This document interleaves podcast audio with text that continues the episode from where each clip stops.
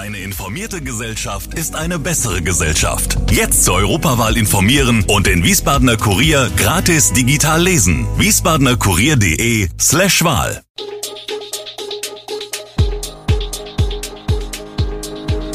Gude, unser morgendliches News Update. Das Wichtigste aus Wiesbaden für Sie im Überblick. Guten Morgen aus Wiesbaden an diesem 7. Juni.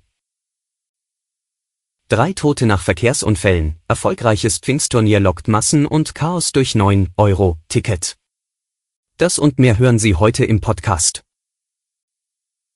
Zwei schwere Verkehrsunfälle im Stadtgebiet Wiesbaden haben in der Nacht von Montag auf Dienstag insgesamt drei Todesopfer gefordert.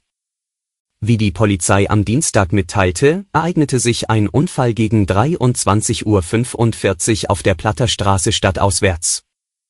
Ein weiterer am frühen Dienstagmorgen gegen 2.30 Uhr auf der Lahnstraße. Bei dem Unfall auf der Platterstraße fuhr ein 37 Jahre alter Mann stadtauswärts, als er laut Polizei aus noch ungeklärter Ursache die Kontrolle über sein Auto verlor und mit einem Baum am Fahrbahnrand zusammenstieß. Der Fahrer starb noch an der Unfallstelle.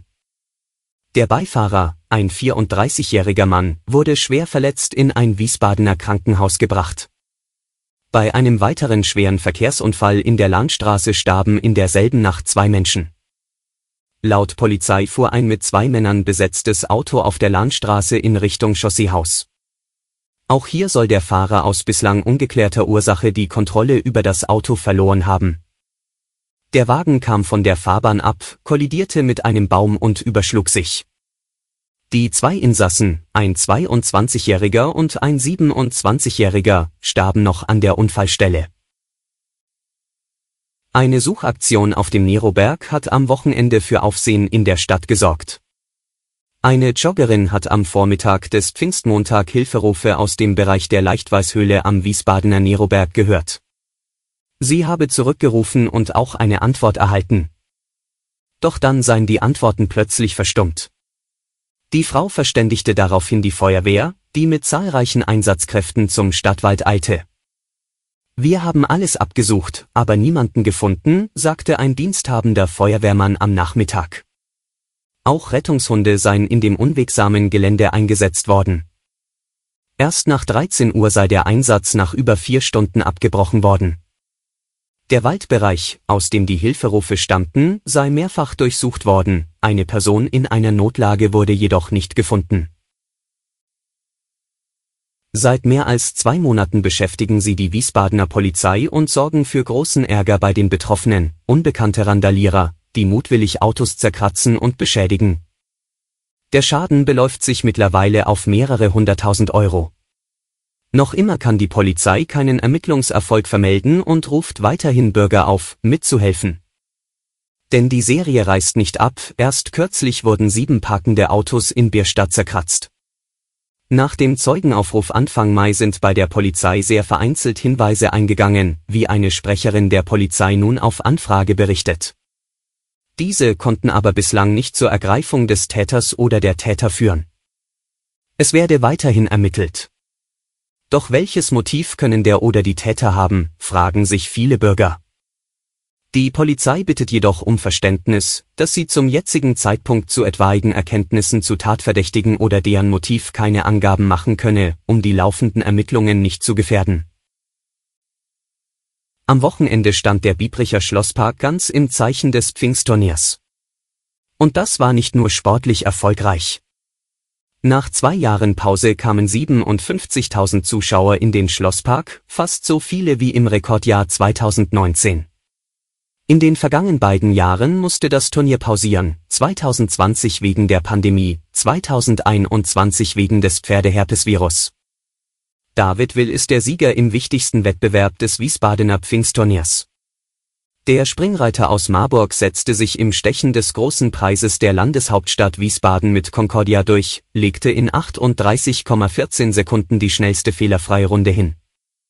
Der 34-Jährige vom Hofgut Dagobertshausen sicherte sich damit 25.000 der insgesamt ausgelaubten 100.000 Euro. Platz 2 ging an Max Wachmann, Irland, mit Berlux, dritter wurde der Belgier Gilles Dunon mit V de Toy. In der wichtigsten Dressurentscheidung setzten sich zwei Mannschaftsolympiasiegerinnen von Tokio an die Spitze. Dorothee Schneider, Framersheim, siegte mit First Romance vor Isabel Wert, Rheinberg, mit Superb und sicherte sich 8500 Euro Siegprämie. Nach dem Pfingstwochenende mit 9 Euro Ticket hat ein Personalvertreter der Deutschen Bahn eine kritische Zwischenbilanz gezogen. An jedem Tag habe es bundesweit etwa 400 Züge mit zu hoher Auslastung gegeben, so dass Passagiere abgewiesen oder Fahrräder nicht mitgenommen worden seien.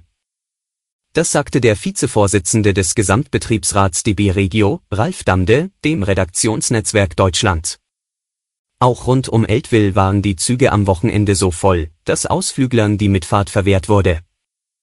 Mit dem 9-Euro-Ticket können Inhaber jeweils im Juni, Juli und August mit dem öffentlichen Personennahverkehr, ÖPNV, durch ganz Deutschland fahren. Eine Bilanz über die vergangenen Mittwoch gestartete Rabattaktion soll erst nach drei Monaten gezogen werden, aber Forderungen für den Nahverkehr gibt es bereits. Und jetzt noch ein Blick auf den Krieg in der Ukraine. Kanzler Olaf Scholz reist heute nach Litauen. Es ist das erste Mal seit Beginn des Ukraine-Kriegs, dass der Kanzler ein NATO-Land besucht, das an Russland grenzt und sich durch die Atommacht besonders stark bedroht fühlt.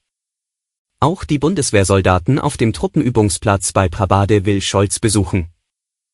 Der ukrainische Präsident Volodymyr Zelensky hat einen Sondergesandten nach Berlin geschickt, um mit der Bundesregierung über eine EU-Beitrittsperspektive zu sprechen. Zelensky rechnet fest damit, dass sein Land innerhalb der nächsten Wochen den Status eines EU-Beitrittskandidaten bekommt. Alle Infos zu diesen Themen und noch viel mehr finden Sie stets aktuell auf wiesbadener-kurier.de. Gude Wiesbaden ist eine Produktion der VRM von Allgemeiner Zeitung, Wiesbadener Kurier, Echo Online und Mittelhessen.de. Redaktion und Produktion die NewsmanagerInnen der VRM. Ihr erreicht uns per Mail an audio.vrm.de.